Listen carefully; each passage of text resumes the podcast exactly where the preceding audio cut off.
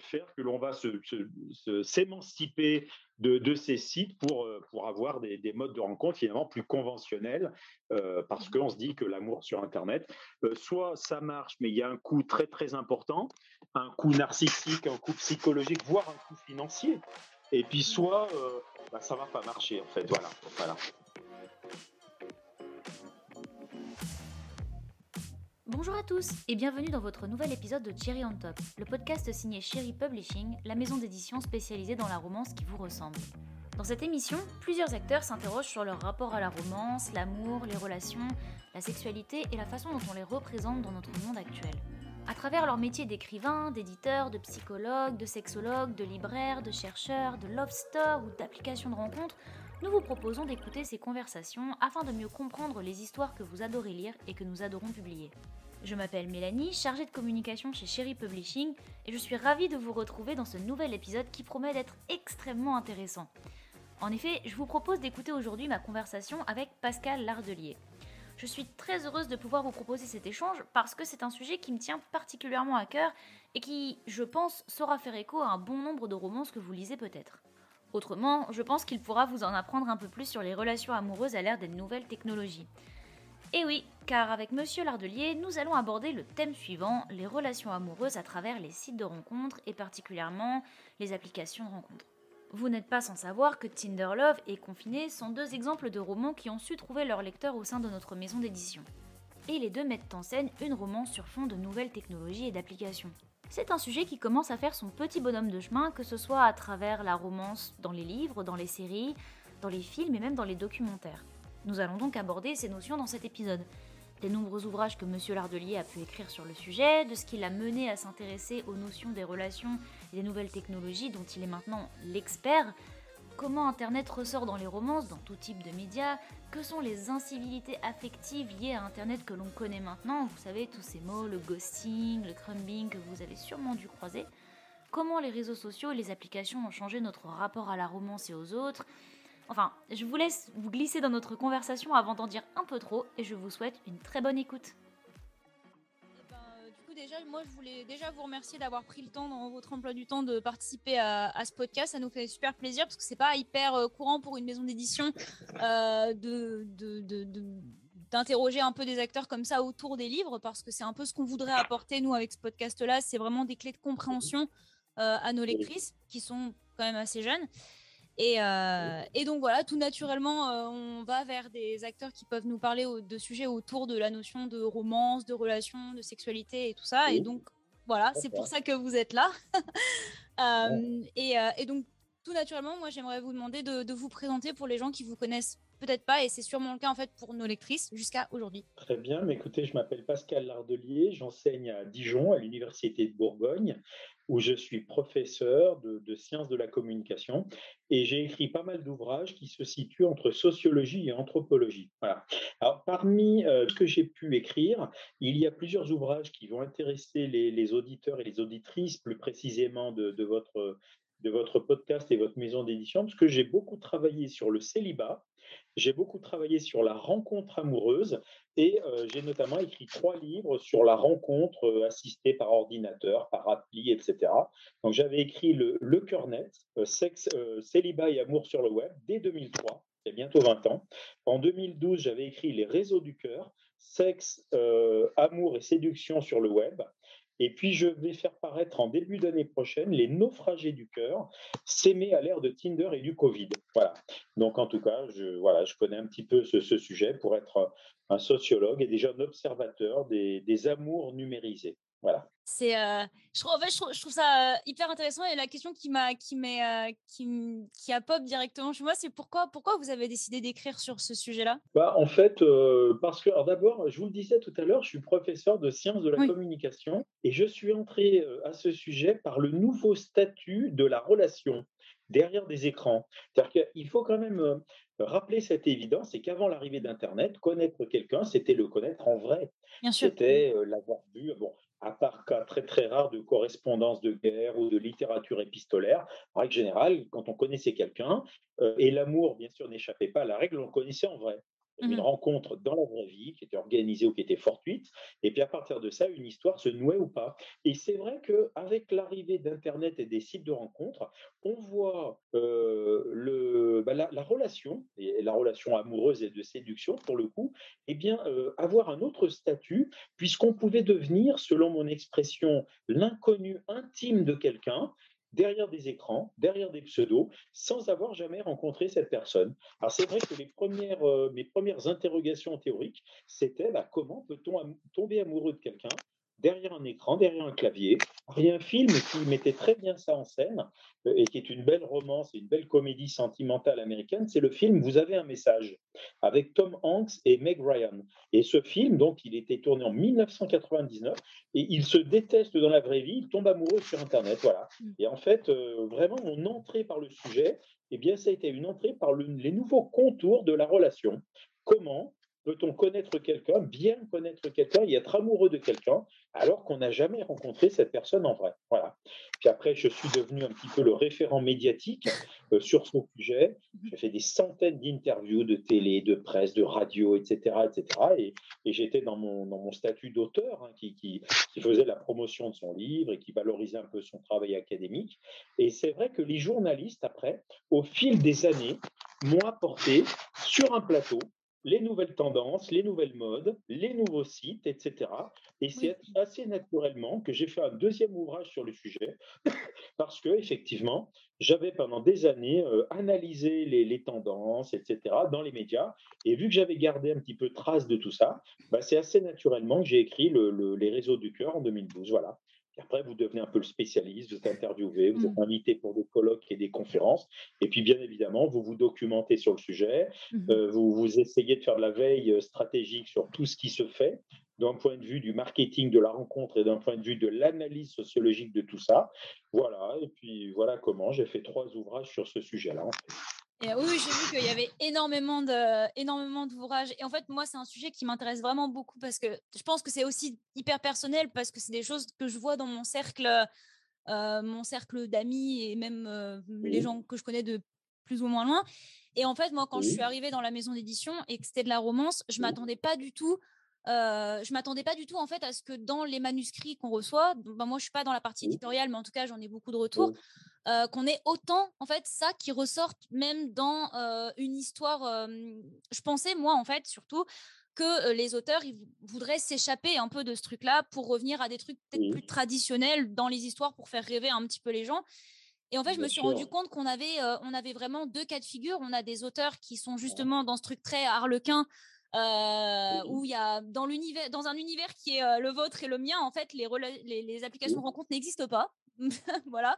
Et on a un autre cas de figure où les, euh, où les manuscrits euh, mettent en scène vraiment euh, énormément ça. On a un livre qui s'appelle Tinder Love, donc le titre, il est, ah il est très parlant. quoi. Et, et, ce que je trouve aussi assez intéressant, c'est que même dans ces romans-là, même si, même si ça, ça, ça, prend en compte les réseaux sociaux, les applications de rencontres et tout ça, en fait, souvent, souvent, les personnages, ils vont quand même un peu s'en émanciper et trouver l'amour de leur vie en vrai. Donc, c'est ah vraiment...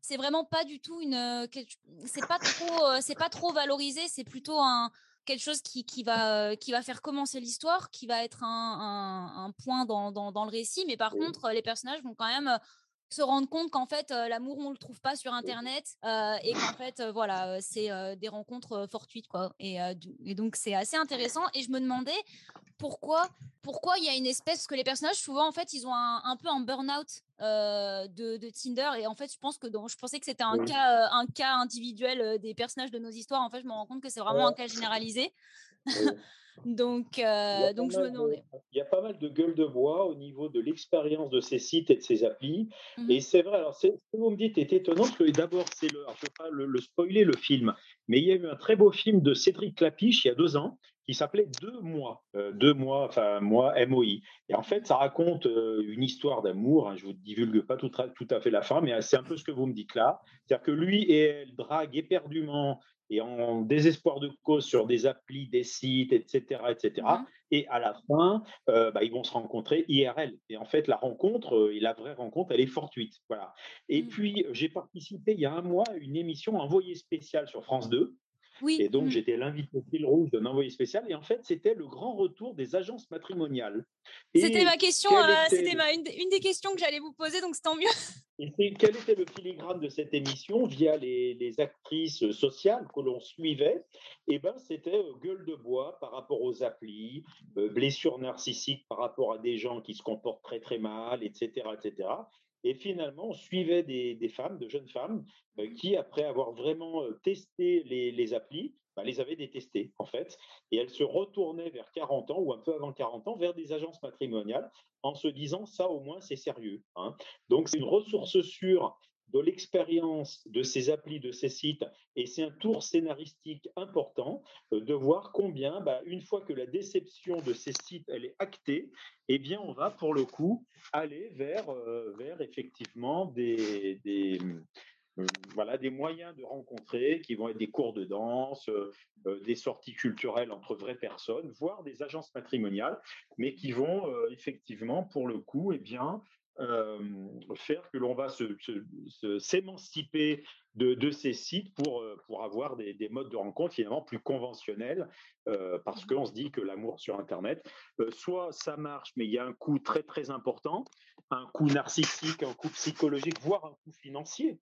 Et puis mmh soit bah, ça va pas marcher en fait. Voilà. voilà. Mais oui, je, je, en plus, oui, pour le coût financier, dans, dans le livre dont je vous parlais, L'amour sous algorithme, oui, de, du portail. Exactement. Elle parlait justement du fait que, que Tinder Gold, ça brassait énormément d'argent et que du coup, c'est je pense effectivement que c'est un vrai coup pour les gens de, de rencontrer à tout prix quelqu'un là-dessus. Oui. Ben, on se dit c'est pas cher le premier mois et puis alors d'abord il y a des mmh. tas de il y a des tas de, de suppléments techniques que l'on doit payer. Vous savez au début ils vous faire hein. Alors, mmh. c'est marketing, vous vous êtes inscrit gratuitement. Puis, bien évidemment, si vous voulez lire les messages, faut, si vous voulez envoyer des messages, il faut payer. Si vous voulez voir qui est en train de regarder votre profil, vous payez. Euh, si vous voulez avoir la version premium avec de la vidéo, du machin, de la notification, vous payez. Donc, c'est vrai qu'on peut se dire c'est pas très cher, mais ça fait un budget. Et si on met ça, ce que disait la personne qui était interviewée dans l'envoyé spécial avec moi, si on met ça sur un an, deux ans, trois ans, on arrive à des sommes astronomiques, quoi, en fait. Mmh. Enfin, à des sommes, en tout cas, très importantes. Puis, comme mmh. elle le disait, on y passe des heures et des heures et des dizaines d'heures, parce que tout est fait pour rendre le truc, euh, la pratique très addictive, bien sûr. Hein. Et mmh c'est vrai que finalement, au début, on dit, oh, bah, c'est 30 euros par mois, mais d'abord, c'est pas du tout 30 euros, mais c'est 30 mmh. euros plus 10 euros plus 15 euros plus 5 euros. Tout ça sur un an ou deux, tout ça par, multiplié par les centaines d'heures qu'on va y passer, bah, on s'aperçoit que c'est du marketing quand même. Euh, ce, ce burn-out, est-ce qu'il, euh, alors, à, votre avis, bien sûr, hein, est-ce que ça peut être aussi la, mmh, la, conséquence du fait que ces applications-là, elles sont très, elles sont très basées un peu sur la performance et l'idée qu'on est en train de passer un entretien d'embauche? Avec quelqu'un. Bah, on a, on a aussi le, le excusez je, je pose la question en entier, mais il y a aussi cette partie-là. Parce que moi, en fait, je pense que c'est où ça ou le, le, côté un peu nouvelle, nouvelles incivilités comme tout ce qui va être les mots en ing, hein, ghosting, etc. Et puis c'est pas récent, moi j'ai énormément vu ça dans tous les témoignages que j'ai recueillis. Mmh. Voilà, comme j'ai que d'abord l'écran a un côté complètement désinhibant, c'est vrai mmh. que toutes les pesanteurs de la vraie vie qui font aussi le charme des civilités, de la politesse, de la courtoisie, c'est complètement évincé. Alors mmh. déjà, il y a ça, donc l'écran, il a un côté complètement désinhibant, et puis mmh. la technique, elle est complètement amorale, voire immorale. C'est-à-dire que vous pouvez insulter, vous pouvez blacklister quelqu'un, vous pouvez... Voilà, et c'est vrai que certains gardent des codes de civilité, de courtoisie, de transparence, en tout cas de netteté, et puis certains ou certaines, au demeurant, s'en affranchissent complètement. C'est-à-dire vont ghoster, vont insulter, bon... Euh, je ne vais pas vous faire une confidence puisqu'elle le disait chez Envoyé spécial. Euh, mmh beaucoup de femmes ne se trouvent pas précisément en face du visage de leur interlocuteur lors du premier contact vidéo, si vous voyez ce que je veux dire. Bien sûr. Ouais. Voilà, voilà, donc tout ça, alors il y a le ghosting, il y a, il y a, ah, il y a la masturbation euh, en direct, il y, a, enfin, il y a des tas de pratiques déviantes qui deviennent un peu mainstream. Et mmh c'est vrai que je pense qu'on est actuellement, et je le dis dans mon livre qui va apparaître l'année prochaine, Les naufragés du cœur, on est dans un moment de désillusion généralisée vis-à-vis de ces pratiques quand même et de ces applis et de ces sites. C'est-à-dire qu'on sait qu'Internet peut marier et peut faire des couples.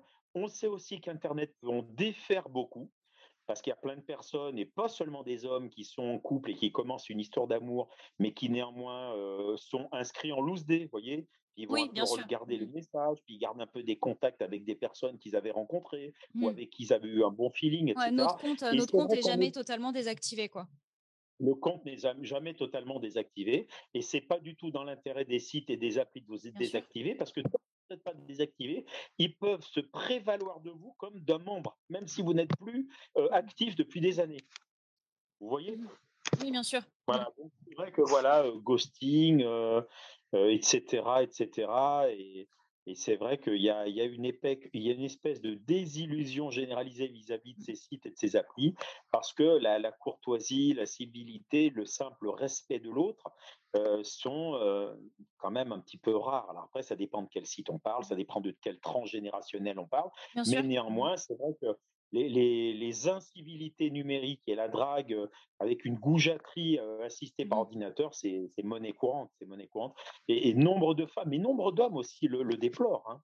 Voilà, parce qu'il y a la, femme qui va dire j'ai reçu la même lettre en copier-coller 20 fois, j'ai reçu des propositions obscènes et dégueulasses, etc.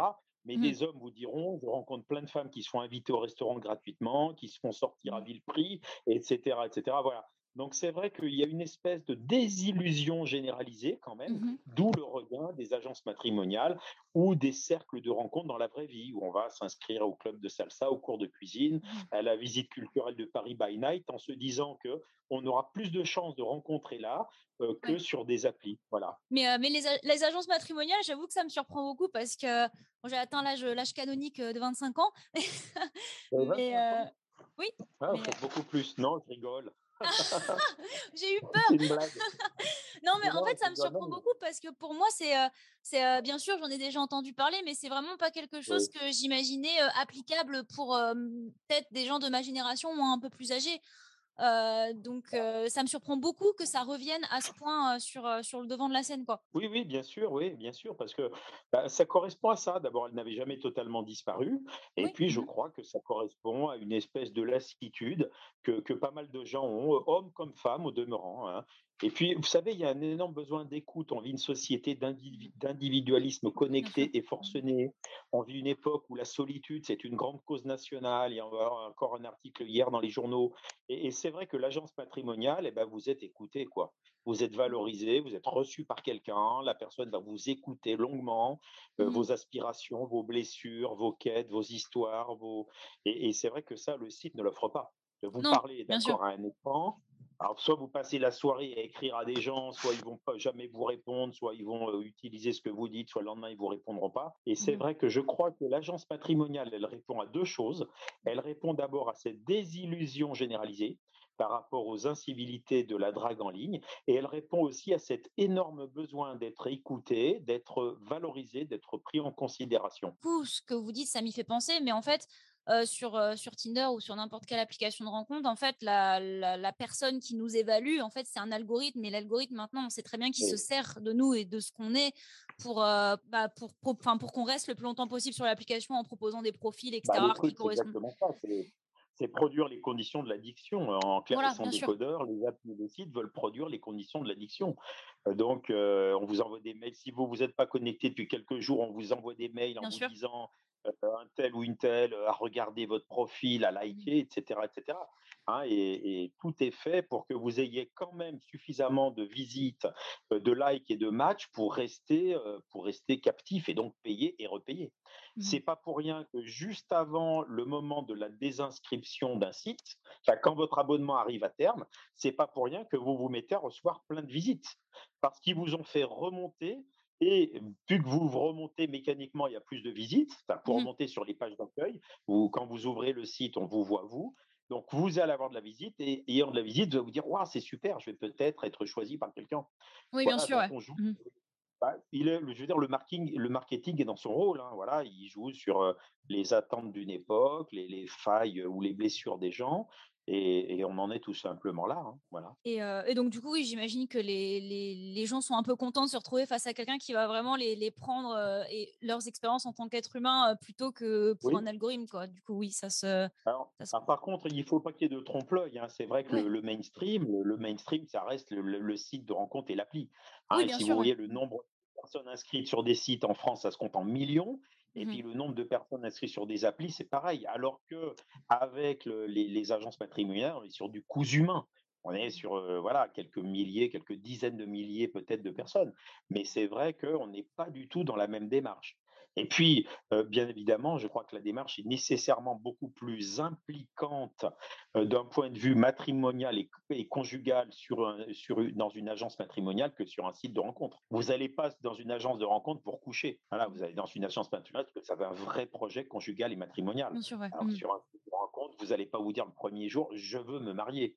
Vous allez laisser une place ouverte à l'aventure, à la romance, à mmh. des rencontres qui peut-être seront sans lendemain, mais seront tout à fait agréables. Et alors que dans une agence, le prix d'ailleurs en est, en est garant, Mmh. la demande est nécessairement beaucoup plus impliquante d'un point de vue conjugal et matrimonial. Voilà. Et est-ce que vous pensez qu'il y a un côté aussi peut-être un peu moins de honte du fait que l'application de rencontre, en fait, on l'a fait dans notre coin, on fait ça sur notre téléphone et comme il y a un peu une espèce d'injonction à, mmh, alors je sais pas si vu qu'on parlait de, solitude, mais de remplir les petites cases, quoi, d'être en, d'être en couple, ou alors soit il y a une injonction à justement pas être en couple, mais à être très avoir plein de partenaires et être pas fier de ça, mais comment dire, il y a deux, il y a deux camps, quoi. Il y a ceux qui sont vraiment en couple et ceux qui sont fiers de d'enchaîner les aventures, comme si la sexualité libérée c'était quelque chose maintenant aussi qu'il fallait un peu revendiquer. je bah, y a, pour la manière d'appréhender la sexualité, vous savez, elle est, elle est différente chez tout le monde. C'est-à-dire qu'il y a la, la, la, la, nana de 25 ans qui travaille à Paris, qui est complètement émancipée, qui va être polyamoureuse, qui va collectionner, je le dis sans aucun jugement moral, ah les amants, les aventures, etc. Et puis, vous avez le, le, le, le, monsieur qui a 45 ans, qui a un emploi modeste, qui est dans une toute petite ville de province, et nécessairement, il n'aura pas du tout le, le même coût moral et cognitif à être inscrit sur un site, parce que s'il est sur un site, bah, ses collègues euh, ou ses amis peuvent le voir, le savoir, et peut-être lui poser des questions, se moquer gentiment de lui, etc. Voilà, donc je crois que le rapport à l'inscription euh, et le rapport à la sexualité sont vraiment différents. Et là, on est dans de la pure sociologie, c'est-à-dire d'où, d'où parlent les personnes, qui sont-ils, quel est leur transgénérationnel, quelle est leur mentalité, quel est leur milieu social. Et puis surtout, je vous dis, ce qui vaut dans une grande ville ne vaut pas du tout dans un village, voire dans une petite ville de province. Voilà. Bien sûr. Et, mmh. donc, euh, c'est vrai que dans les grandes villes, euh, et pour certaines catégories de générationnelles, notamment les trentenaires, l'utilisation des sites de rencontres, c'est complètement sédentarisé. Alors qu'on est inscrit sur Mythique et sur Tinder comme on est sur LinkedIn et TikTok, quoi.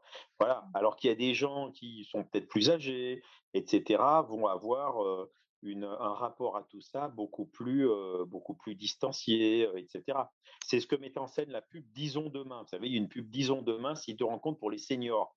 Bon, mmh bah, voilà, ils disent maintenant tout le monde a recours à ça, maintenant c'est comme ça qu'on rencontre l'amour. Mais on voit que le, le, discours est un discours de déculpabilisation et de banalisation de quelque chose qui n'est pas évident a, priori. Mais je, je, je, repense à notre, au roman dont je vous ai parlé qui s'appelle Tinder Love qu'on a sorti et qui, qui honnêtement, je, on ne pensait pas en fait qu'il allait avoir une telle popularité parce qu'on se disait justement que les gens revenaient à quelque chose de plus traditionnel et que peut-être il y aurait une petite honte à lire ce roman-là. Et en fait, en fait, dans ce roman-là, le, donc le, le, le, personnage masculin, il a besoin d'un, c'est que c'est un homme très riche et très puissant et qui a besoin en fait de quelqu'un pour pour aller à un mariage et pour pas perdre la face en fait, parce qu'il est célibataire et que et que il a, dans son entourage en tout cas, c'est quelque chose de pas très valorisant valorisé. Et, et, donc voilà, et en fait, il cherche, il cherche quelqu'un, et en fait, on se rend compte dans ses recherches qu'il a des critères. Et, et moi, ça m'a un peu fait penser à tout, toute cette histoire de, de, de, désirabilité et de fait que, comment dire, est-ce que le fait d'avoir justement ces critères-là et que l'algorithme s'en serve fait que ça minimise nos chances de rencontrer des gens un peu plus variés qu'on rencontrerait dans la vraie vie finalement? Alors, l'évolution des sites de rencontres et l'évolution des applis, elle a été vers de plus en plus de segmentation du marché. Hein, ça, c'est un fait avéré. C'est-à-dire que le, premier livre que j'ai écrit, c'était des sites généralistes, dont je parlais, Mythique, NetClub, etc. Et très, très vite, euh, dans, dans la lignée des, des, réseaux sociaux, qui sont arrivés vers 2005 à peu près, voilà, il y a eu vraiment une fragmentation du marché. Donc c'est vrai que maintenant, les gens, à part sur des sites généralistes ou des applis généralistes comme Tinder ou Mythic, ils ont quand même une propension à s'inscrire sur des sites ou des applis qui vraiment vont leur proposer des personnes qui leur ressemblent. Et Mmh ça, c'est une loi sociologique qu'on appelle l'endogamie. C'est que vous avez une propension selon le site sur lequel vous vous inscrivez et selon la manière dont vous allez remplir votre fiche, remplir les critères, les souhaits, etc. Vous allez avoir une propension quand même à vous voir proposer à des personnes qui semblent euh, qui vous ressemblent à certains égards et qui, euh, effectivement, vont euh, amenuiser, comme vous le disiez, la diversité possible pour aller vers des critères de plus en plus, de plus en plus mimétiques, pourrait-on dire. Hein, J'ai coutume de dire qu'à une époque sur Internet, on rencontrait sa moitié, maintenant on rencontre son double, en quelque Oui, sorte. Hein? Bien sûr. Mmh et il y a une dimension finalement assez euh, euh, endogamie qui est assez euh, ouais, communautaire à certains égards, à rencontrer des gens qui nous ressemblent de plus en plus. Mais, heu, mais mais ça ça moi moi ça me pose un enfin ça ça ça change pas grand chose, mais ça me pose un vrai problème parce que, parce qu'il y a, il y a il y a aussi, tout tout ce truc, de de de je reprends à chaque fois je prends Tinder en exemple parce que pour moi c'est eux qui me posent le plus de soucis. Mais, à avoir, heu, ce ce truc de, les critères, c'est vraiment, que, les les hommes vont vont être plutôt, dirigés vers des profils de femmes qui gagnent moins d'argent, qui ont moins de diplômes Oui, et à l'inverse, les femmes vont être dirigées vers des des des hommes qui ont, heu, bac+5 et qui, gagnent mieux leur vie et moi, ça me pose vraiment un un un problème, en plus de la ressemblance physique, hein, des couleurs de peau et cetera. ouais. Heu, je trouve que c'est, heu, c'est vraiment super problématique, heu, dans dans un enfin, dans une époque où il y a énormément de gens, comme vous le disiez, il y a des mi milliers, millions de gens qui sont inscrits, là-dessus, que que ce type de de de, ouais. mmh, correspondance de profil existe, quoi. Bah, c'est le grand, euh, le grand débat actuel des études de genre et c'est le livre à succès que- qu'a fait Mona Chollet, que je suis en train de lire, qui s'appelle Réinventer l'amour. En fait, Oui, elle parle exactement de ce que vous dites là. Et ça, euh, on l'avait repéré. Bon, elle met un focus particulier là-dessus, mais on l'avait repéré depuis très très longtemps. Le mmh fait qu'il y ait une disparité sociologique et socio-économique dans bien des couples. hein. mh, Mais quand euh, Jean-Claude Kaufmann, dans Sex Amour en 2010, euh, nous explique que finalement, les hommes qui vont en Russie ou en Afrique euh, alors je mets d'énormes guillemets, acheter une jeune mmh, femme, alors qu'eux, ils sont beaucoup plus, heu, branchés, bah, il ne faisait que il ne que dire cela. C'est-à-dire qu'il disait que quand on va avec, l'intercontinentalité des des possibilités amoureuses via les sites de rencontres et cetera, rencontrer une femme africaine ou une femme des pays de l'Est et il disait mot pour mot que l'homme achète la jeunesse, la beauté et la docilité et c'est les 3 mots qu'emploie le le le sociologue de référence Jean-Claude Kaufmann. C'est-à-dire qu'il dit que l'homme qui va acheter, je mets des guillemets, il va pas acheter, mmh, mais qui va se marier avec une jeune femme russe ou africaine, surtout les pays de l'Est, bah, il veut trois choses. Il veut la beauté, la docilité et la jeunesse. Voilà. Et j'avais même participé, il y a, il y a 20 ans, j'avais participé à un documentaire sur, euh, sur TF1 qui déjà s'intéressait à ça. C'est-à-dire comment des hommes belges, canadiens ou français de 55 ans à peu près, eh ben, ils trouvaient des jeunes femmes de 30, 35 ans. mmh euh, et c'était la, le même, la même problématique mmh, jeunesse, beauté, puis plus ou moins docilité. Alors, heu, mmh. la docilité ne dure qu'un temps et c'est peut-être, heu, tant mieux pour pour la bah, pour l'image de la femme et cetera, mais bon, voilà. Mais en tout cas, ça, c'est quelque chose que les sites de rencontres ont plus ou moins accéléré quand même, hein, à certains égards.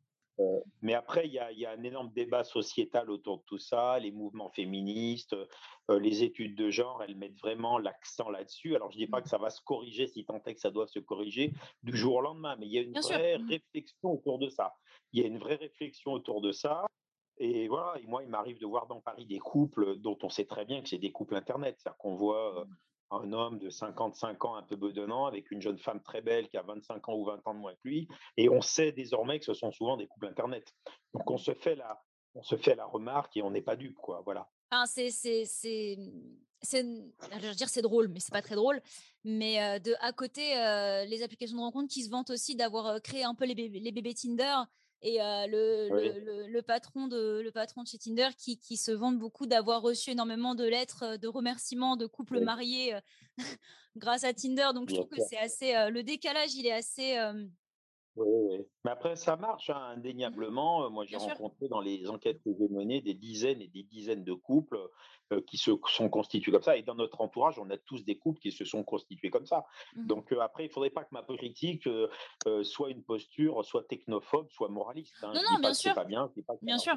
Il y, a, il, y a des, il y a des, des problèmes ou en tout cas des, des choses que, que l'utilisateur, avant même le sociologue, repère et déplore pour l'utilisateur ou l'utilisatrice. Mais, mais ça marche indéniablement, ça produit des couples.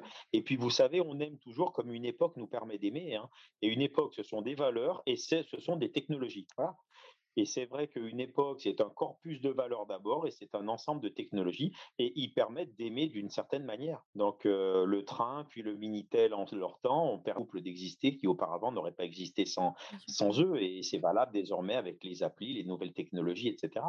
Hein, et moi, j'ai d'abord travaillé sur les sites de rencontres et puis quand les téléphones portables et les, applis sont arrivés, et eh mmh ben, très très rapidement, ça a été un marché immense pour, euh, euh, pour la rencontre sentimentale et sexuelle. Voilà, donc il n'y a pas de moralisme à voir. Non, non, bien toujours comme une époque nous permet d'aimer. Voilà. Nous, comme je vous le disais, on reçoit beaucoup d'histoires qui mettent ça en, qui mettent ça en, enfin, qui, incluent ces notions-là. Et en fait, c'est juste qu'on trouve ça hyper intéressant et que, euh, notamment déjà l'année dernière, on a reçu beaucoup plus de manuscrits encore qui mettaient ça en, en, lumière que d'ordinaire. Donc évidemment, le Covid, euh, vous, avez écrit là-dessus, donc le Covid, euh, il, joue beaucoup. Bien sûr, Comment on pourrait imaginer une application de rencontre qui pourrait fonctionner sans ce système de, de, Lequel de, système? de, de gamification? Bah, Je ne sais pas. je sais pas. Alors, vous me posez une colle, Mélanie. C'est vraiment par curiosité, c'est pas du tout, il n'y a pas de bonne réponse. Hein. il faudrait définir en toute rigueur la gamification. Mmh et puis après, non, je vois pas trop, en fait. Je ne vois pas trop. Je, je vois pas trop. Euh, vous me posez une colle parce que qu'est-ce que la gamification dans les relations amoureuses et sentimentales et la, et la drague en ligne? Mmh Donc déjà, il faudrait la définir en toute rigueur parce que la drague, la séduction, c'est toujours un jeu. Hein. Bien la séduction, il y a qu'à lire tous les auteurs classiques. Euh, certains euh, mettent l'image de la chasse, c'est peu glorieux, glorieux et ça énerve les féministes et elles ont peut-être raison. Et puis pour d'autres, c'est un jeu, c'est un jeu, les jeux de l'amour et du hasard, disait Marivaux, je crois. Voilà, donc tout ça, pour, il faudrait d'abord définir la gamification, mais je crois que l'amour et la drague, euh, c'est du, jeu finalement. Donc après, euh, c'est du jeu euh, avec les moyens augmentés des nouvelles technologies, mais ça reste du jeu en fait. Hein, voilà. D'accord. Moi, moi, je pensais beaucoup au, fait d'importer un peu des codes de, jeux vidéo, quoi, euh, concrètement, dans, euh, dans ce type de, de rencontre, en fait. C'est à ça que je pensais quand je, je parlais de gamification. D'accord. Non, non, mais je, ouais, je vois pas trop, euh, à part bah, ce que vous me dites là, ouais. Désolé. Non, non, non, non, il n'y a, pas de, y a, pas de, y a pas de bonne réponse. C'est juste que je me posais la question, en fait, de, de, comment, euh, comment imaginer ça sans, sans, tous ces côtés un peu ludiques euh, qu'il y, a, euh, y a autour. Mais moi non plus, j'ai pas trouvé de réponse à cette question. Alors, je demande. Alors, du coup, j'ai vu, là, je vais, plutôt je vais plutôt parler de vous et de ce que vous avez écrit, mais j'ai vu que déjà, j'ai été très impressionnée parce que vous avez écrit énormément d'ouvrages c'est ce, qui me, c'est ce qui me fascine beaucoup avec les chercheurs, c'est le nombre d'ouvrages qui peuvent être publiés dans une vie, c'est assez incroyable. Ah, j'en suis à 25, ouais. Mais voilà, en fait, ma question, c'était que quand j'ai regardé un petit peu tout ce qui avait été publié, euh, c'est la... est-ce qu'il y avait un cheminement de pensée dans, dans, dans l'ordre de ce que vous avez écrit? Est-ce que euh, alors en fait, la question, c'est de savoir si il y a une continuité en fait dans mes travaux mmh. autour de, des amours numérisés, pourrait-on dire, de la rencontre amoureuse en ligne, de, de la drague numériquement assistée, on l'appellera un petit peu comme on veut. Et en fait, bah, je suis devenu spécialiste de tout ça sans, sans le faire exprès. Sans le faire exprès, en tout cas, il n'y avait pas un plan de carrière dans, ma tête quand j'ai commencé à m'intéresser à tout ça. Et en fait, quand j'ai écrit Le Cœur Net en 2003, c'est vrai que j'étais le premier dans, dans la sphère francophone à produire et à proposer un ouvrage eh bien, qui mettait des mots, des analyses, des histoires sur quelque chose qui était très très récent à l'époque, hein, puisque c'est vrai que le livre, je l'ai écrit en 2002, donc il y a juste 20 ans. Et en 2003, euh, bah, Mythique venait juste d'apparaître, les applis, bien évidemment, n'existaient pas. Et c'est vrai que c'était l'ère des, sites généralistes On mmh. avait encore en tête les Français qui avaient une trentaine d'années à l'époque, c'était mon cas.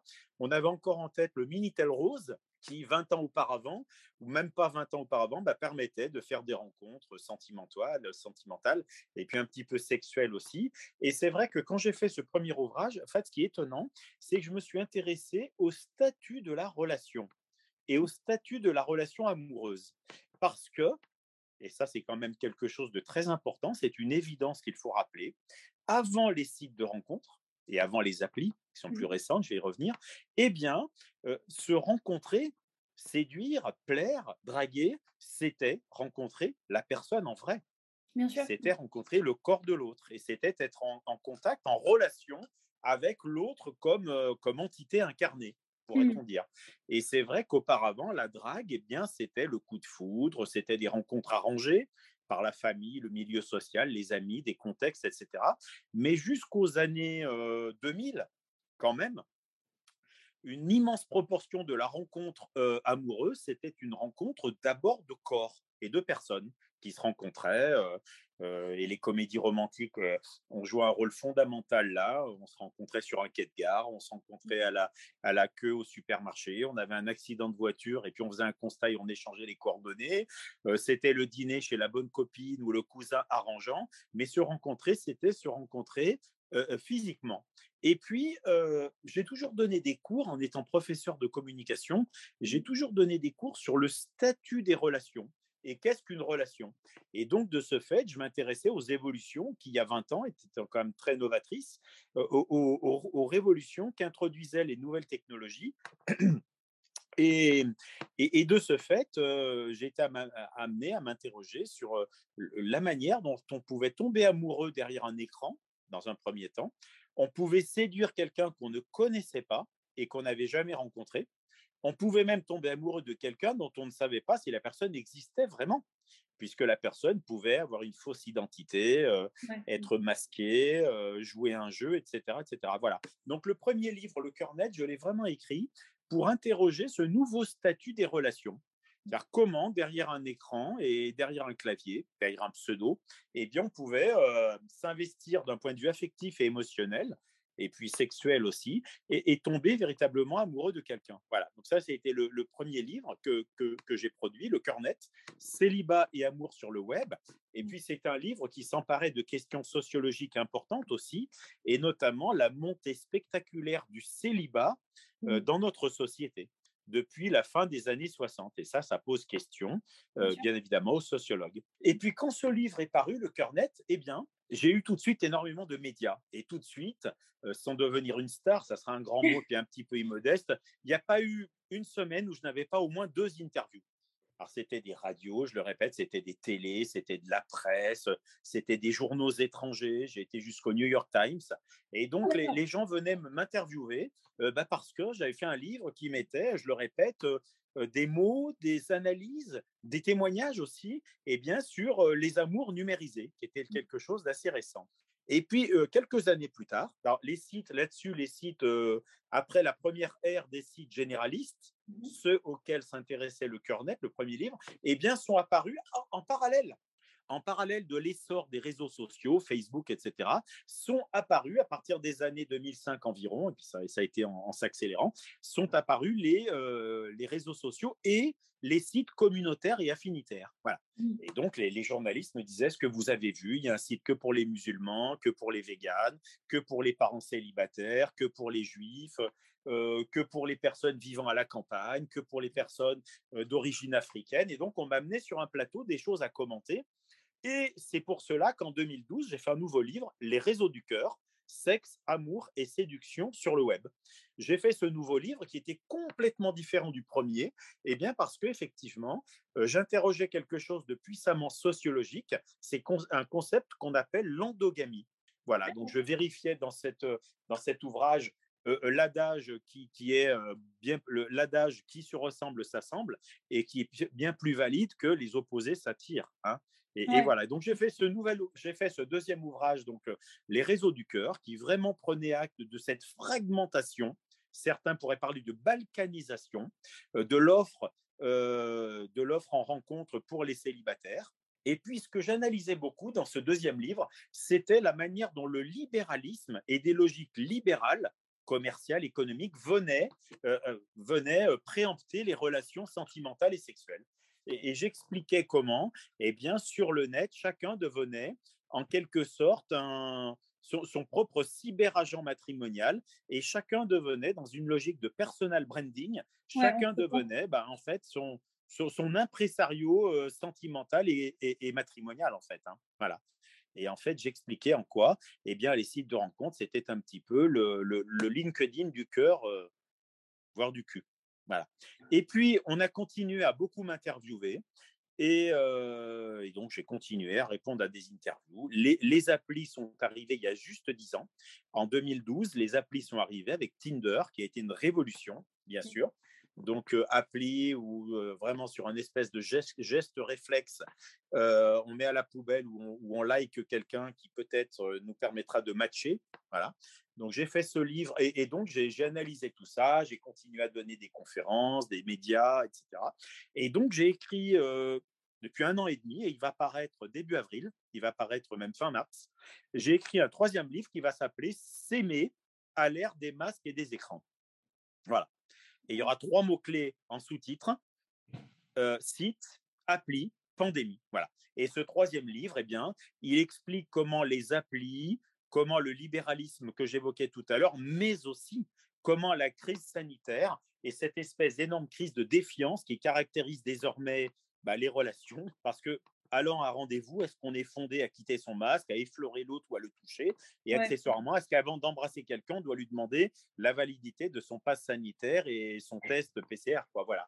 Et donc, ce, troisième livre, eh bien, il, euh, il, il va paraître d'ici vraiment quelques, quelques mois. Euh, il sera en librairie fin mars. Et donc, vraiment, il va, il va analyser la montée des applis et la montée de la défiance et de la méfiance dans notre société, dans laquelle bah, il est quand même de plus en plus difficile de rencontrer.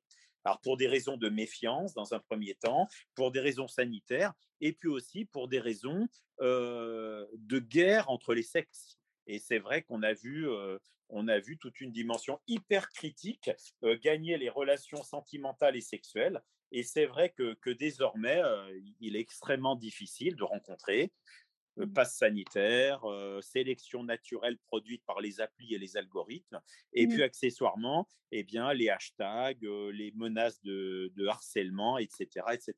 Donc voilà un petit peu comment, eh bien, sur deux décennies, j'ai produit trois livres. Alors, je ne savais pas en 2002 que j'allais en faire trois sur le sujet. Par contre, c'est vrai que c'est l'évolution des technologies, des modes de rencontre, du marketing, autant que les évolutions sociétales, libéralisme, crise sanitaire, eh bien, qui m'ont fait travailler sur ce sujet depuis une vingtaine d'années. Euh, une autre question qui serait, euh, est-ce que vous avez déjà des idées de ce que vous aimeriez traiter après ça? Oui, j'ai déjà un autre livre en contrat en fait. C'est vrai? Oh pardon, je ne savais pas du tout. bah, euh, dites pas pardon, c'est pas d'une, c'est pas une faute. je, je, je vais faire un livre que j'ai commencé, j'ai déjà le contrat, alors j'ai déjà réfléchi. Et donc, ça va être une analyse des processus euh, mentaux, affectifs, psychologiques à l'œuvre ben, quand on drague derrière un écran et quand on mmh. tombe amoureux de quelqu'un qu'on ne connaît pas. Et, donc, je vais analyser un petit peu tout ça, en fait. Euh, j'ai très hâte. Et j'ai une question qui est, alors que je pose un peu à tous mes invités, et c'est pas qui sont un peu, euh, voilà, qui sont de plein de secteurs différents. Déjà, c'est est-ce que, euh, est-ce que vous lisez de la fiction? Et si oui, est-ce que vous auriez quelque chose à recommander que vous aimez bien, tout simplement? Parce que ça élargit les horizons de tous ceux qui nous écoutent. Donc, sinon, il n'y a pas de problème. Hein, oui, non, non, je vais vous répondre. Alors d'abord, euh, oui, je lis un peu de fiction. J'en lis pas autant que je, j'aimerais parce que je lis beaucoup d'essais. En fait, je lis essentiellement des mmh. essais, des ouvrages théoriques. C'est un peu mon métier, puis c'est un peu mon tropisme. J'aime bien, j'aime bien lire des essais. J'aime d'ailleurs tellement les essais que j'en écris quand même aussi. Alors après, oui, je lis parfois de la fiction. Oui, alors euh, je suis très, très, très classique hein, dans mes choix. Euh, euh Philippe Ross, euh, l'auteur américain qui est mort il y a quelques années, que j'adore absolument. J'aime beaucoup Sylvain Tesson pour la qualité de sa plume. ouais. Puis après, je me laisse parfois guider par des choses qu'on va, qu'on va m'offrir. J'ai eu un énorme choc littéraire il y a deux ans. On m'a offert un livre qui s'appelle Règne animal de Jean-Baptiste Delamo. Il commence à être connu, il, commence à avoir des prix, prix FNAC, prix Télérama. Il n'est pas vieux. Et Jean-Baptiste Delamo a écrit un, livre qui s'appelle Règne animal. Et ça a été pour moi un choc euh, incroyable. Quoi. Voilà. Je lis un peu de fiction, oui, oui, oui. Voilà. Ben voilà, c'est juste parce que ça fait toujours, euh, ça, c'est toujours, j'aime bien toujours savoir et partager avec, euh, avec les gens qui nous écoutent. Donc, euh, donc voilà. Et puis bah, je vais mettre dans la description tous les liens vers, alors je sais, vers tous les livres en tout cas qui concernent la thématique qu'on a abordée. Et puis je ne peux que, je ne peux que recommander aux gens de, de pouvoir, enfin de, de se procurer votre prochain, votre, votre prochain ouvrage. Voilà. en tout cas, moi je vous remercie vraiment je vous remercie vraiment pour le temps que vous m'avez accordé parce que c'est vrai que c'est un, petit podcast. Avec plaisir. Et, euh, je, lance des fois des bouteilles à la mer avec à des gens à qui j'aimerais, avec qui j'aimerais pouvoir euh, parler parce que même moi, ça m'apprend des choses. et donc, donc, je vous remercie beaucoup pour, pour, pour votre disponibilité malgré les problèmes qu'on a eu pour ce jour. c'est vrai, mais c'était cool.